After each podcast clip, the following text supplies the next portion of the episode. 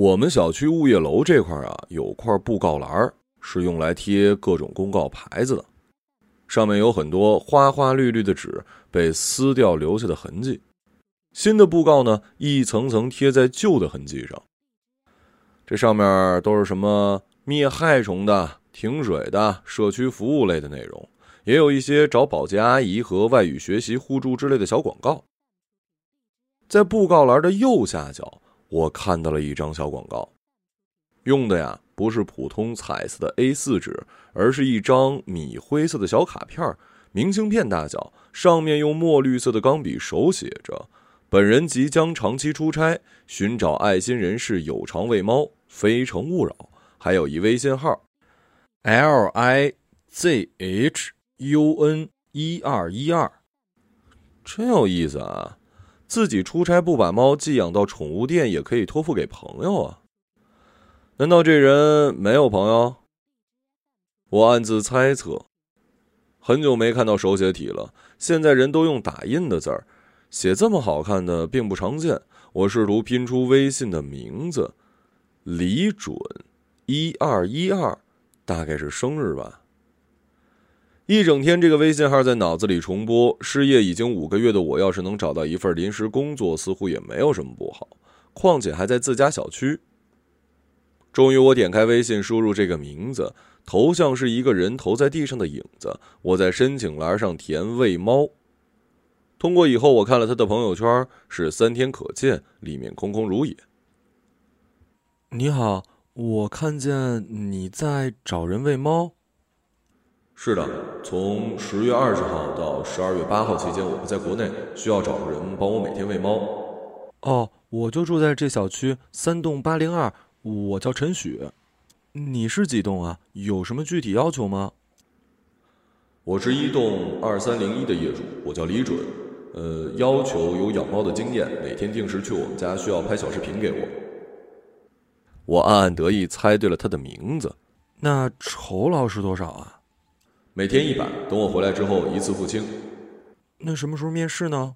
不用了，你把电话号、身份证拍给我，回头我把家里密码给你，你直接进去。我的小猫叫小卷，很温顺的。真是一怪人啊，也不知道是不是变态。我暗自想着，但是他是业主，又是我去他家，应该不会有什么问题吧？一天只要去个一趟，这个薪水也不低了。到了那天，我约了同学芝芝陪我一起去。这是一大户型的房子，目测超过两百平方，挺干净的一间。房子空荡荡的，除了黑色真皮沙发，几乎没什么家具。浅色的实木地板贴着芥末绿色的墙纸。客厅的一面墙前放着一架立式钢琴，看起来有点年份了。芝芝走过去，打开琴盖，用右手指敲了几个琴键，钢琴发出清脆但又温润的声音。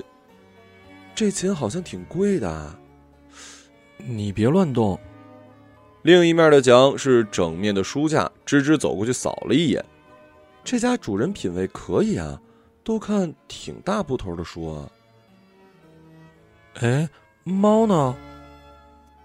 我四下寻找猫，不见踪影，可能是害怕生人躲起来了。三个房间的门都锁着，角落里放着两大袋猫粮。还有两个小白瓷盆，应该就是那只叫小卷的猫的食盆了。我在其中一个碗里倒上猫粮，另一个倒上清水。我轻轻喊着：“小卷儿，小卷儿，出来吃饭啦！”我看到窗帘那边有动静，过去掀开，看到一个缩在角落里的黑色小猫，耳朵别到了脑袋后面，显然因为紧张。它的额头中间有一小撮撮微微卷起的白色小毛，看起来有点滑稽。我把它抱到了石盆旁，轻轻抚摸它的背，打开微信给它的主人拍了一个小视频。他回复了一个谢谢加一个微笑的表情。这一天我的工作就完成了。第二天我在同样的时间去到他家，黑乎乎一团的小卷已经在门口蹲着等我了。你好啊，小卷，又见面了。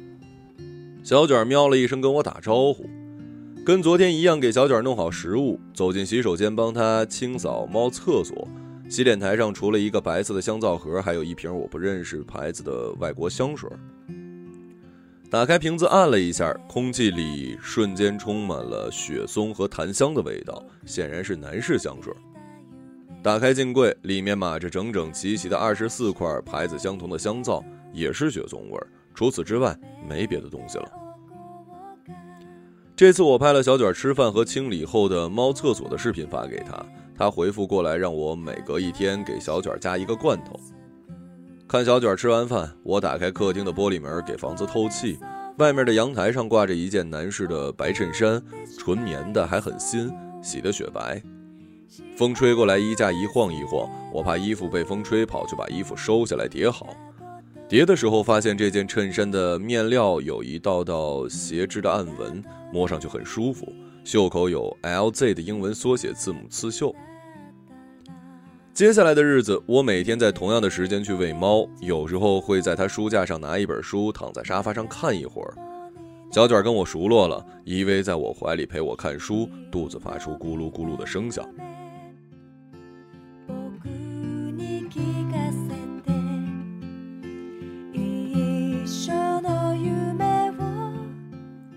有一天，我在书架上找到了一本旧版的施特劳斯传。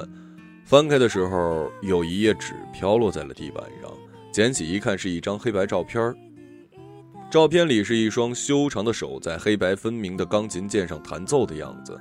翻到背面，有墨绿色钢笔墨水写的字：“于维也纳。”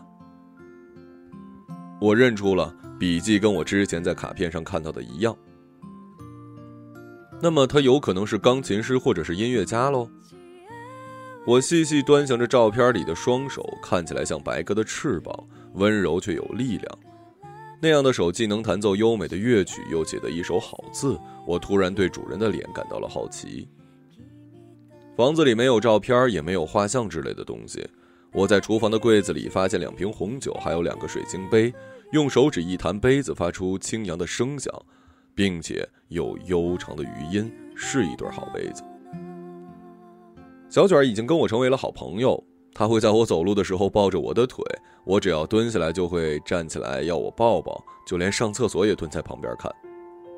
我每天拍一段小卷的视频发给李准，他都很有礼貌的说谢谢。有一次视频拍的是小卷趴在我身上，我摸着小卷的卷毛，那个人回复：“真可爱，你们。”就在那一刻，我感到心脏强烈的收缩了一下，脸微微发烫。我试图多了解他一点，问他：“小卷这么可爱，为什么你不找朋友或者亲戚帮你喂猫啊？”“我不喜欢麻烦别人。”“你就这么放心我来喂它？”“我相信缘分。”时间过得很快，就在我每天去他们家陪他的猫有一搭没一搭的对话交流中，很快就要到李准回来的时间了。我对他们家已经很熟悉了。我翻过他书架上的每一本书，他喜欢西方古典文学，看莎士比亚的十四行诗，对佛教哲学感兴趣，偶尔也会看侦探小说。有来自世界各地的朋友给他寄的明信片，他当做书签夹在了书里。他可能有一点点洁癖吧，每本书都很干净，没有折页，没有卷边就算是很早版本的书也保存得很好。在他回来的前一天，我决定打扫一下房间，以显示我的教养。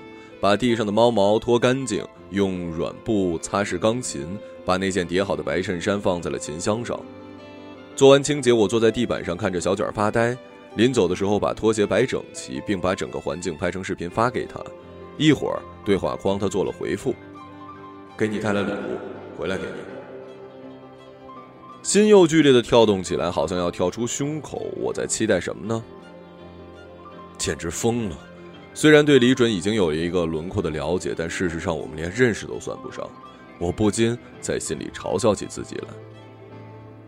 我们的约定是到十二月八号，所以在最后一天我干完所有工作以后，关上他们家的门很深的看了一眼门牌，然后给他发了一张他们家门口的照片这一次，直到晚上十点，他才回复消息。一直在飞机上，到了。这段时间，感谢你的帮助啊。我还收到了他转过来的一笔钱，比我们约定的薪水更多了一点，凑了一个整数。第三天，也就是十二月十二号，我收到了一个快递，里面是跟我看到他们家洗手间里的那瓶香水同一样的一瓶玫瑰味的香水，很纯粹的玫瑰味还有一张手写的卡片，上面用黑色的墨水写着：“感谢生命中的天使，李准。”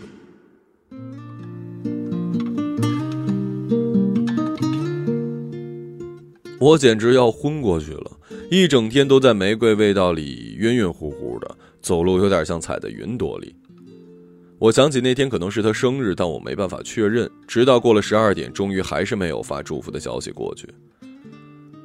我长得不算特别漂亮，皮肤算白，但鼻子周围有一些天生的雀斑，身材匀称，但是属于江南女子常见的偏扁平的身材，没有那种热辣的风情。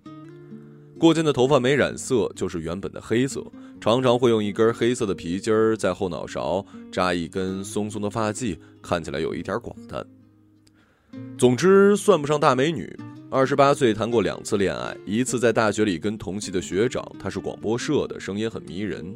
我们每天在操场上散步，他还会弹吉他。但大学毕业之后，他考上了家乡的公务员，就再也没有回来。第二次恋爱是工作以后通过同事认识的人，跟我一样长相平凡，但对我很好。走路的时候呢，会牵着我的手；过生日的时候带我去旋转餐厅吃饭，送我电视机，但不会送花儿。他说那不实用，太俗气。他总是说过日子还是实在点好。有一次跟他去看话剧，他在旁边睡着了，微微发出鼾声。我把他推醒，他挠挠头，跟我道了一晚上的歉。我的好朋友芝芝跟我说，他是个老实的男人，可以嫁。就在我发现眼角第一丝皱纹的时候，我决定把自己托付给这个男人。可是去年在我公司裁员的时候，我被排在了名单里。我在家待业时，收到了他一个要好的女同事的消息，那个女的说她怀孕了，让我成全他们。我没有回复那条消息，只是把那个女的微信给拉黑，然后给她打电话。你们的事儿我知道了。我不是故意的，我现在没办法了。小雪，我对不住你，我是个混蛋。我默默听他说着，其实也听不清他究竟说什么。后来好像听到他在电话那边抽抽搭搭的哭，我挂了电话，给我妈发了个消息：“妈，婚不结了。”我把他的东西打包好，发快递到他公司，然后拉黑了他所有的联系方式。不过他也没有过来找过我，可能被车撞死了也不一定。从那以后，我不太愿意见人，也不太想找工作，除了父母和芝芝之外，几乎不跟外人来往。李准再也没有给我发过消息，我有时候会打开他的微信，他始终不曾发动态。我对着他的头像，觉得心里有一点失落。之后，我每天早晚都会花很长时间手握手机在小区里散步。路过李准楼下的时候，总有一种想上去看看的冲动。但我不是十八岁荷尔蒙冲动的小女孩了，我不想看到他一脸错愕的打开门，那会让我十分难堪。散步的时候，常常会遇到一个三十多岁的男人也在散步，穿着黑色毛衣，外面是一件黑色的呢子外套，瘦长的脸型，一点点胡茬，也戴一副黑色的框架眼镜。头上总是戴着一副全包的耳机，听着什么。我注意他手指纤长，像一只白鸽的翅膀。他总是很投入的在听耳机里的内容。几次相遇都没有看到我，哪怕我尾随在他身后也没发现。我几乎能确认那就是他。他长得真好看，有一双忧郁的眼睛和坚毅的鼻梁。他身上的味道是我在他们家闻到的那瓶香水的味道。是他，我感觉就是他。有一天，我故意绕到他前面，跟他迎面走过，他终于看到我，朝我微微点头。我觉得他似乎认出了我。我几乎能听到心脏砰砰跳动的声音，喉咙发紧，连一口口水也咽不下去。我走过他的身边，刚好一阵风吹来，于是我没有闻到他身上的味道。我差一点喊出他的名字，但我忍住了。这简直太疯狂了！我可不想让他觉得我是个疯子。要是他能认出我就好了，可他没有给我发消息，为什么不给我发呢？他是不是故意不跟我相认？因为我实在太平凡吗？可是做一般朋友的话，也不用想那么多吧？大家都是邻居，可以往来的。我还能偶尔去看看小卷呢。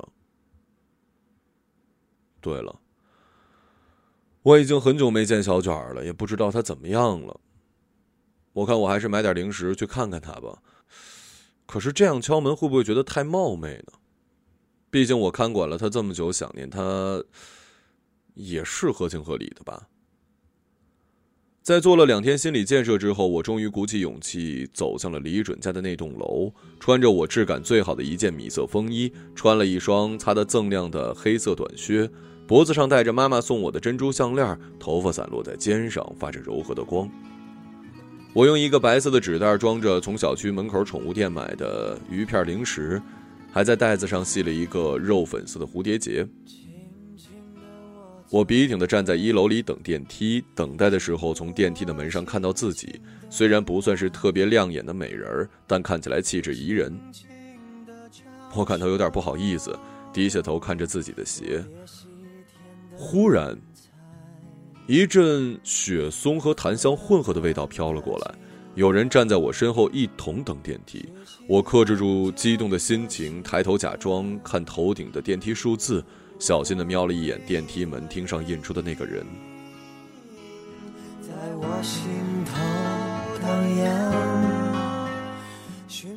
啊！不不不，不是他。